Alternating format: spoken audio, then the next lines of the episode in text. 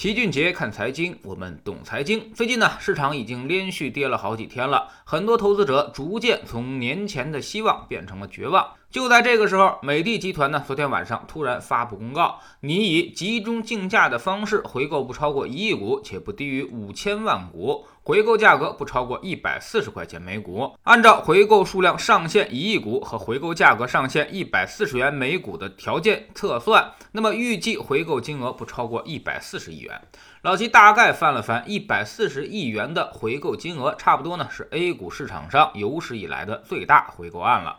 从美的集团的股票走势来看，这在前期一直被视为是超级大白马，也是机构们抱团股之一。在二零二零年最低的时候跌到了四十四块钱，后来呢一路上涨，就在一周前创出了最高价一百零八元。这几天又连续下跌，跌回到了九十块钱，损失了上千亿的市值。这次美的的一百四十亿回购一亿股，向市场释放了一个强烈的信号，那就是管理层已经强烈看好公司未来的发展。就在这个时候，拿这个钱去干什么生意，也不如买自家的股票更加划算。于是，很多媒体呢也把美的集团回购吹上了天。老齐确实承认这可能是个好事儿，也应该给美的集团点赞。但是也有美中不足，美的此次回购股票将用于实施公司的股权激励计划和员工持股计划，也就是说，它并不会将股份注销掉。如果回购加注销，那么无疑股票份额减少了，必然会提高股东权益，而把股票分给员工，利好的效果呢，其实就差出很多了。历史上也有很多公司这么干过，我们看看他们回购并且用于股权激励之后的股价表现。比如中国建筑，去年十二月十五号宣布回购四十八亿股份，然后用于股权激励，但效果并不明显，股票价格甚至不涨反跌了。去年四月，中国平安也回购近六十亿，最后呢，五月份的时候，股票也是跌了不少。去年九月份，京东方 A 也宣布回购二十亿股票，用于股权激励，但后来呢，却一路下跌，跌幅近百分之二十，才逐渐企稳回升。最近的上汽集团一月份也是为了股权激励而进行回购二十二亿元，结果也是一路下跌，一直跌到现在。当然，有人可能会说，你举的这些例子都是回购的资金量不够，才几十亿，没法跟美的的一百四十亿相提并论。确实是如此，但是你也别忘了，上面这些公司除了中国平安安以外，其他的也就是两三千亿的公司规模，而美的可是七千亿的市值，所以按照体量等比换算下来，那么其实应该也差不了太多。总之呢，后面到底有没有用，那就得看疗效了。反正根据历史经验来看，一旦回购，可能股票反而要先跌上一段时间。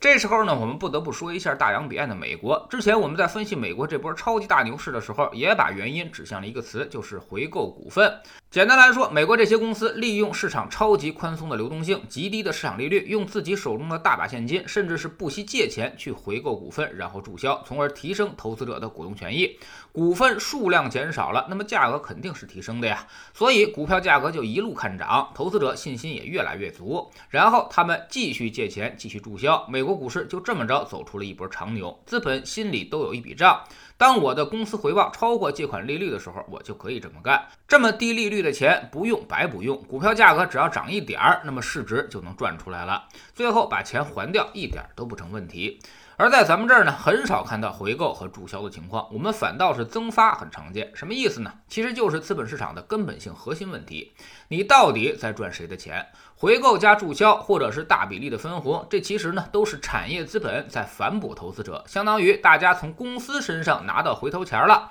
但是如果是增发，那么结果就刚好相反。相当于产业资本又从投资者手上把钱拿走了，投资者只能在彼此之间进行大逃杀的博弈而已。而这个回购呢，用于股权激励，从性质上来说，顶多呢算一次转移，确实是公司拿出钱来把股票给买回去了，把钱暂时给了投资者。但是这些股票呢，最后又都到了公司的员工手上，未来这些员工呢，还是会拿着这些股票。去找投资者兑换现金的，其实背着抱着是一边沉的，所以市场对于回购用于股权激励似乎并不那么友好，也不怎么买账，因为出发点它就有问题，公司并不是在为投资者考虑，而是为自己和员工在考虑。所以综合来看，美的这次回购确实不是什么坏事，也应该表扬，但是也不至于像某些媒体或者大 V 那样把它夸成了一朵花一样。就因为它是股权激励，而并不是用于注销，所以这后面差距可就大了。投资者也应该清楚这一点，你的股东权益其实并没有增加，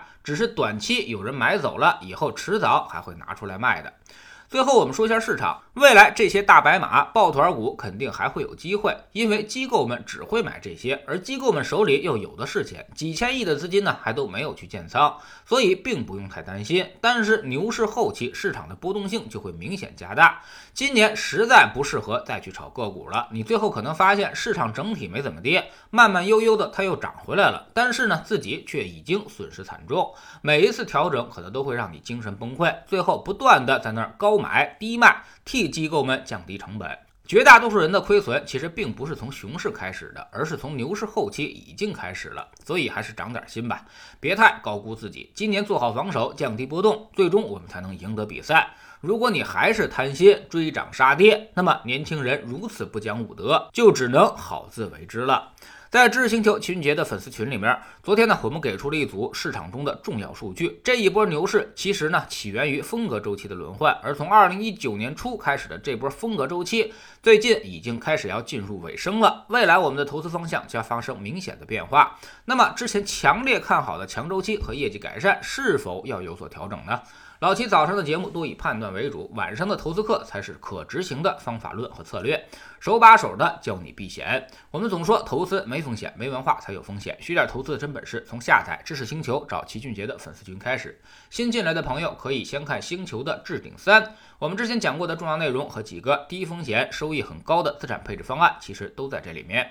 知识星球老齐的读书圈，我们正在讲《学会估值，轻松投资》这本书。昨天呢，我们讲了成长型公司到底该如何估值。这些公司没有多少利润，也没有多少净资产，有的只是营收的增长速度和不断扩张的市场规模。那么我们到底要看哪些指标？用什么东西来进行估值的可比性参考？下载知识星球，找老齐的读书圈，每天十分钟语音，一年为您带来五十本财经类书籍的精读和精讲。您现在加入之前讲过的一百九十多本书，全都可以在星球读书圈的置顶二找到快速链接，方便您收听收看。读书圈学习读万卷书，粉丝群实践行万里路，各自独立运营也单独付费，千万不要走错了。苹果用户请到老齐的读书圈同名公众号里面扫描二维码加入，三天之内不满意，可以在星球 APP 的右上角自己全额退款，可以过来体验一下。